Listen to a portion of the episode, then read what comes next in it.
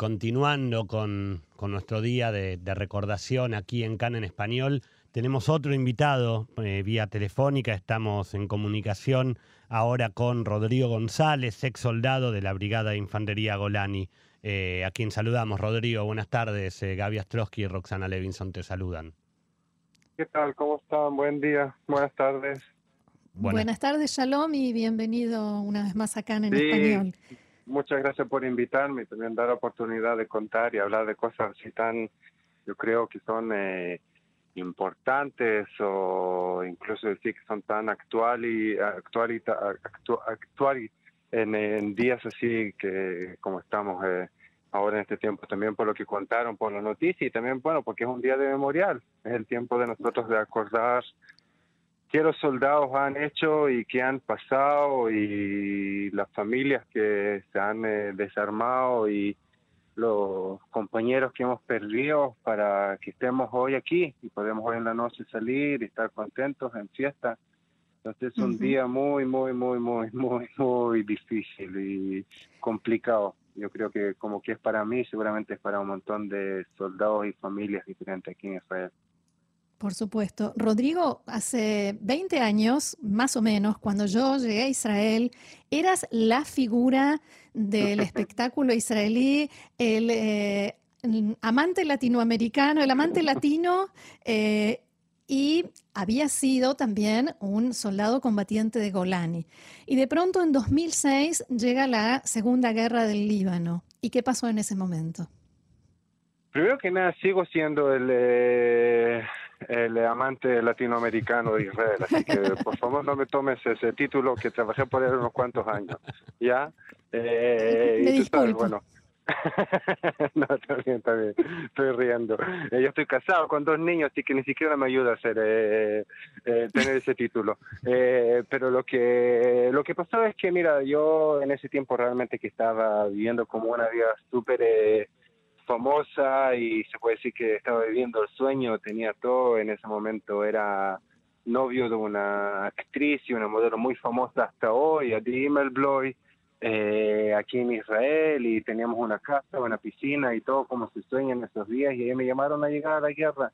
Y llegamos a la guerra y bueno, desde el primer momento, al principio que ya pisamos allá en Lebanón, fue un quilombo y estuve allá unos 15 días, los primeros 15 días que estuve allá dentro de Lebanón, en, eh, en eh, Debel, en Sajaría y en tantos lugares que me cambiaron la vida de un lado para el otro. Pasamos allá, bueno, ¿cómo se puede decir? La pasamos mal, difícil, tuvimos allá muchos compañeros y muchos amigos que perdieron la vida, muchas cosas muy difíciles de, de decidir y ver y del momento que después de que volví a Israel, que fue ya después de casi 21 días, eh, volví otra persona, como dicen todas las familias que después que, que vuelve un soldado eh, que tiene, digamos, se ve que es postraumático, y como mi mamá y mi papá también dijeron lo mismo, desde el día que yo volví de allá no volví la misma persona. Y es muy triste decirlo, pero yo creo que chicos que vuelven de esos lugares después que pasaron una situación así, vieron, no son las mismas personas. Y es muy, muy, muy, muy difícil y toma mucho tiempo volver aquí a, volver a, tu ritmo, a, tu, a ver la, la, la vida de la misma manera. Es una cosa que yo le conté en otro lugar que me preguntaron, pero dime, ¿esa cosa no pasa? Entonces yo dije, no, esa cosa no pasa, esto, lo que nosotros vimos, lo que nosotros pasamos allá en esas situaciones, es como trata de pensar o tratemos de pensar que todos nosotros crecimos y estamos en nuestra vida y un chico de 26 años que en todo el mundo en esa edad está en universidad, se está casando, está haciendo, sale por una semana y pasa una semana que eh, lo que él tiene que hacer es levantar y meter amigos muertos de él dentro de bolsas y traer esas bolsas pesadas, llenas de sangre, vuelta a Israel. Después de una vez que viste eso y pasaste eso, la vida no vuelve a ser lo mismo. La vida puede, en ese momento todo se pone súper, súper, súper, súper difícil y ya como los lentes optimísticas que tenías antes y veías todo así tan claro, ya no se ve igual. No se ve, no se ve igual. Y te empiezas a preguntar un montón de preguntas y la familia y los amigos y todo cambia, todo cambia. Así que yo desde ese momento volví, toda mi, mi vida se cambió y tuve tres años escondido en casa sin salir a tele, sin salir a nada. Eh, después volví un poquito a hacer de cine y cosas así. Pero te tomó mucho tiempo tomar conciencia de que algo te había hecho esa guerra, ¿no? La cosa es que no solamente, yo creo que no solamente a mí. Piensa que en los años 2006 no, no se hablaba de esos temas. Digamos, decir que un soldado volvió postraumático era como una cosa que no se hablaba. Después que nosotros volvimos de esa guerra y después de casi tres años que un montón de chicos y un montón de gente empezaron a luchar por, su, por sus derechos y empezaron a luchar y decir, mira, las cosas que están pasando aquí no están bien, entonces empezamos a hablar y se ve que también en la tele y en la radio, incluso en ese programa con nosotros hablamos, que se habla de ese tema. Esos temas no se hablaban antes, entonces no solamente yo fui el único que le tomó tanto tiempo entender, todos los que estuvieron conmigo en la guerra en ese tiempo, todos los cientos y tantos soldados que volvieron conmigo en esa semana, no sabían qué es esa cosa y no entendieron que digamos que si que tienes sueños y que se no puedes mover las manos y que tienes miedo de salir a lugares con gente o cada bulla que escucha o cada vez que tiene el olor de, de, carne eh, quemada eh, son cosas que no, no entendías por qué te pasa eso, por qué lloras, por qué estás solos en las noches y hoy se habla más de ese tema y, yo creo que hay que seguir más hablando de ese tema para que los chicos que vuelven de esa situación sepan que lo que le está pasando es una cosa que pasa y no les dé miedo y a ese momento empiezan a hacer cosas locas y qué sé yo. Rodrigo, eh, es, es difícil, pero cuesta eh, escuchar tu historia, que, que, es la tuya y la de tantos otros. Ayer eh, cuando dábamos la noticia de, lo que había sucedido con eh, Itzik Saidian, eh, informábamos que eh, parte de, lo que aparentemente lo llevó a tomar esta decisión fue el no reconocimiento de todo el pedido que él estaba haciendo ante el Estado por el, por el, por el reconocimiento de su postrauma. y hablábamos también de cómo una persona que vuelve de una situación así muchas veces tiene que enfrentarse para pedir tiene que enfrentarse a cuerpos médicos o legales que incluso hasta niegan lo que les pasó. ¿Te pasó eso? ¿Tuviste que vivir ese momento? ¿Y, cómo se vive de esa manera? Wow, ese, esa etapa a mí me tomó dos años y medio casi recibir los reconocimientos. Después de los diez años que pasé solo, de todo lo que pasé, perdí el trabajo, perdí plata, me escapé del país, eh, tuve problemas con mis papás, tuve problemas con novia, estuve en una situación súper mal, pues esos 10 años, ahí conocí a un chico que me dijo, mira, tú tienes que ir al Museo de y a Sal, y hay que hablar, y puedes recibir Nehut, y puedes recibir todas esas cosas. Y le dije, no, mira, me da miedo, he escuchado cuentos, me yo voy a andar contigo. Y nos tomó dos años y medio sacar ese reconocimiento del eh, Mistrada Bitajón y, es una cosa muy, muy, muy, muy difícil y muy complicada, muy, muy. Yo, yo hace tres, cuatro años hice una película que se llama eh, es una película que cuenta mi cuento cómo me tomó diez años salir de esa, de esa situación del post-trauma. Y cuando yo empecé a hacer la película, yo le dije al canal 10 en, en, esos años, que hoy es el canal 3, yo le dije, lo que yo quiero realmente hablar es esa situación, ¿por qué a los soldados es tan difícil recibir ese reconocimiento? Y hice un tajkir enorme, casi un año entero estuve dentro de esas cosas y leí y, y, y, y, busqué y hablé con otros soldados y lo puedo decir que realmente, que realmente es muy, muy complicado. Yo creo que el error más grande que hay hoy eh, en esa situación es que esos eh, esos, esas partes del, del, del, gobierno, digamos, el Ministerio de y el Ejército, están trabajando todavía de, con, su, como, con los protocolos de los años 80. Y hoy la situación es diferente, los chicos son diferentes, lo que ellos necesitan son diferentes, las familias son diferentes y toda la norma israelí es diferente de cómo vivimos y la vida y de lo que nosotros necesitamos para seguir y para adelantar. Y por eso yo creo que está llegando el momento que esa Badá y esos lugares del Misrada Bitajón tienen que entender que hoy hay que mirar a todos esos soldados de una manera muy, muy, muy, muy diferente. No se puede, y no se puede venir a decir, mira, el protocolo es así, 1, 2, 3, 4. Si tienes 1, 2, 3, 4, recibes así. Si no, recibes así. No, no es así. Es, es súper complicado. No, no, no, sí, no es una cosa que se puede sentar y decirle, bueno, tú te recibas uno, dos, tres, cuatro, cinco. Hay que investigar toda esa situación, hay que entenderla, hay que mirarla y hay que hacerla mucho más actualidad a la, a la vida que nosotros vivimos hoy. Porque los soldados de hoy, y digamos incluso los soldados de 2006, no son los mismos soldados y los mismos eh, personas eh, de eh, Shloma Galil o del Bufor o incluso de la primera guerra de Lebanon. Eh, eh, la vida es diferente. Hoy hay Facebook, hay Instagram. Eh, la vida que nosotros vivimos hoy es mucho, mucho, mucho, mucho más diferente. Y, esto, y esos lugares están obligados a hacer la adaptación de, de cómo vivimos hoy. Rodrigo, decías que lo que viviste en la guerra, y lo dicen todos, nunca se va del todo de adentro de uno. Y por conocimiento de algunas personas, he escuchado, bueno, a mí lo que me pasa es que tengo pesadillas, otros tienen problemas con, por ejemplo, ruidos de sirenas o portazos. A cada uno le queda la secuela de una manera diferente. ¿Qué, en tu caso, ¿qué te quedó? Eh, es un poquito, eh, es un poquito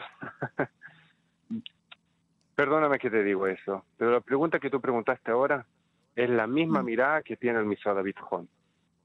El mismo problema. Porque miran las cosas de una manera, si tú estuviste allá, tienes que tener uno, dos, tres. Ah, no tienes uno, dos, tres. Entonces no te pasó nada, andate de acá.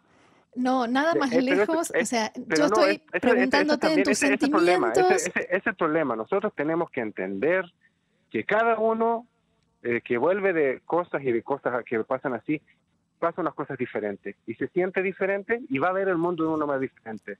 Si este tiene problemas con Por eso te estoy este preguntando, pero, Rodrigo, por eso te estoy preguntando a vos, tus sentimientos, no los que volvieron del campo de batalla, eh, porque cada uno es un mundo. no, no, yo primero que nada yo, yo prefiero no hablar de lo que me pasa a mí en mis momentos cuando yo estoy, pero yo creo que también al momento que se piensa preguntar una pregunta, porque la pregunta que tú preguntaste no eres la única, un montón de gente pregunta esas cosas, ¿ya? Porque, digamos, todos nosotros sabemos, si es que tú tienes eh, COVID, entonces tienes que tener eh, alta, eh, alto home y tener tos. Pero no es así. Son cosas mucho, mucho, mucho más delicadas y mucho más complicadas. No es una cosa que se puede preguntar, ah, tuviste tres días, entonces tienes esto y esto y esto y esto son cosas privadas que cada persona hay que mirarlo a él con su cuento, con su vida, con lo que él pasó y a él mismo darle la, solución de cada uno. No es matemática, no es Chopin. Claro. Sí, esa era la intención de la pregunta, pero si, si te molestó, me disculpo no, está bien, a mí no me molestó porque mira, yo no me meto en mis lugares privados como yo paso las noches, como yo paso las noches de Liomas y Cabón y qué es lo que me pasa. Pero yo creo que lo más importante en eso que preguntaste eso, que hay que entender que la situación no es así, que estuviste allá es uno, uno más uno son dos. Es mucho más complicado. Uno más uno más uno puede ser dos, tres, cuatro, cinco, negro, sal, dulce. Es mucho, mucho, mucho, mucho más complicada esas cosas. Son situaciones muy difíciles por jóvenes, muy jóvenes. E, e, incluso, e incluso seguramente, perdón que, que, me entromezca, pero seguramente también pueden ir variando esas sensaciones y esos sentimientos a lo largo de los años.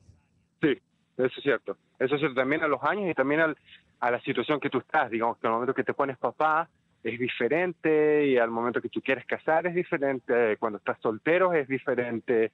Eh, digamos que hay también cosas que pasan que, digamos, cuando pierdes una familia cerca después o cosas que te pasan en la vida. Por eso yo digo, es tan complicado, es tan, tan, tan, tan complicado. Por eso nosotros estamos obligados a ver hoy cada soldado que vuelve de su situación, como cada uno con su cuenta, y no como hicieron en el cuento de Ichik y cosas así. Ah, no tienes uno, dos, tres, cuatro, entonces no está bien, tienes 25, no tienes 50. Hay que mirar a cada persona con su cuento. No, seguro, seguro, y, entiendo que también la intención de, la pregunta de Roxana era, era otra, pero eh, te hago, eh, como para corrernos un poco de esto, hace un rato hablabas de eh, que vos hoy estás casado y sos padre de dos chicos y recién lo volvías a, mencionar en la respuesta anterior, y mi pregunta más que nada es, ¿cómo le contás tus vivencias a, tus hijos teniendo en cuenta que dentro de algunos años tus hijos también van a ser parte del ejército? Qué buena la pregunta, muy qué buena la pregunta. Que tú sepas que yo como papá, que estuve en una, tú sabes, en una de las eh, unidades más especial y más eh, y con más clem que hay acá en Israel, en Golani, y siempre tuve años y años y años, yo adoraba el, ejército de Israel y, lo que hice en el ejército. Y después lo que me pasó, me empecé a preguntar un montón de preguntas y cada día que veo a mis dos chicos, que son dos hombres, creciendo más, creciendo más y poniéndose más grandes y más grandes, pienso en ese momento que van a ir y van a decir, oye papi, yo quiero también irme al comando del Golani. Uh, ¿Qué les voy a decir ahí? Pero al fin va a ser, va a ser decisión de ellos. Yo espero que ellos hagan lo que ellos quieren, eh, lo que ellos sientan que es correcto para él. Y como me dijeron a mí que cuando yo era chico, al momento que mis niños lleguen a, la edad del ejército, no vamos a necesitar ir al ejército. Así que yo todavía estoy optimista, optimista en estas cosas. ¿Cuántos años tienen tus hijos hoy? Eh, siete y cuatro, entonces tenemos tiempo. Tenemos tiempo. Mis hijos todavía se ríen un poquito de mí con ternura porque yo decía que cuando les tocara a ellos no iba a haber guerra, no iba a haber necesidad de, servicio militar. Y ya lo hicieron y lo pasaron los tres y estuvieron en guerras también. en fin. Bueno, es así. Es la, es la realidad que nos toca eh, y de la cual como bien dijiste al principio, volvemos a surgir gracias a todo esto y a todas estas personas, volvemos a surgir y tenemos algo muy grande que festejar. Entonces me gustaría terminar este diálogo con un deseo tuyo para el Estado de Israel. Eh, en base a todo esto que venimos hablando, gracias a las personas eh, que dan sus vidas para que nosotros podamos festejar.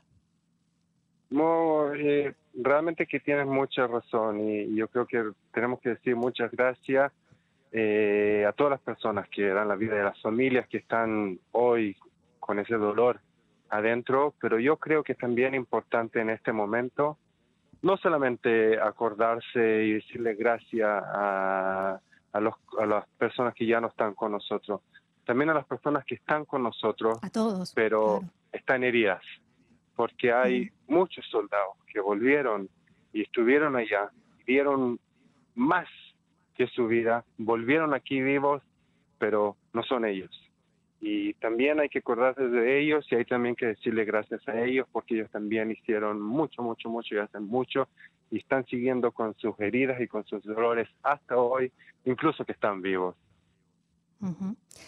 Rodrigo González, muchísimas gracias por este diálogo con nosotros, tan sentido, tan personal y ojalá que podamos compartir solamente buenas noticias. Dale, dale, dale. Muchas gracias por eh, darme la oportunidad de hablar. Mucha suerte. Y sí, que tengamos eh, Hagatzmaut eh, Sameach, lo pasemos bien. Y aquí estamos.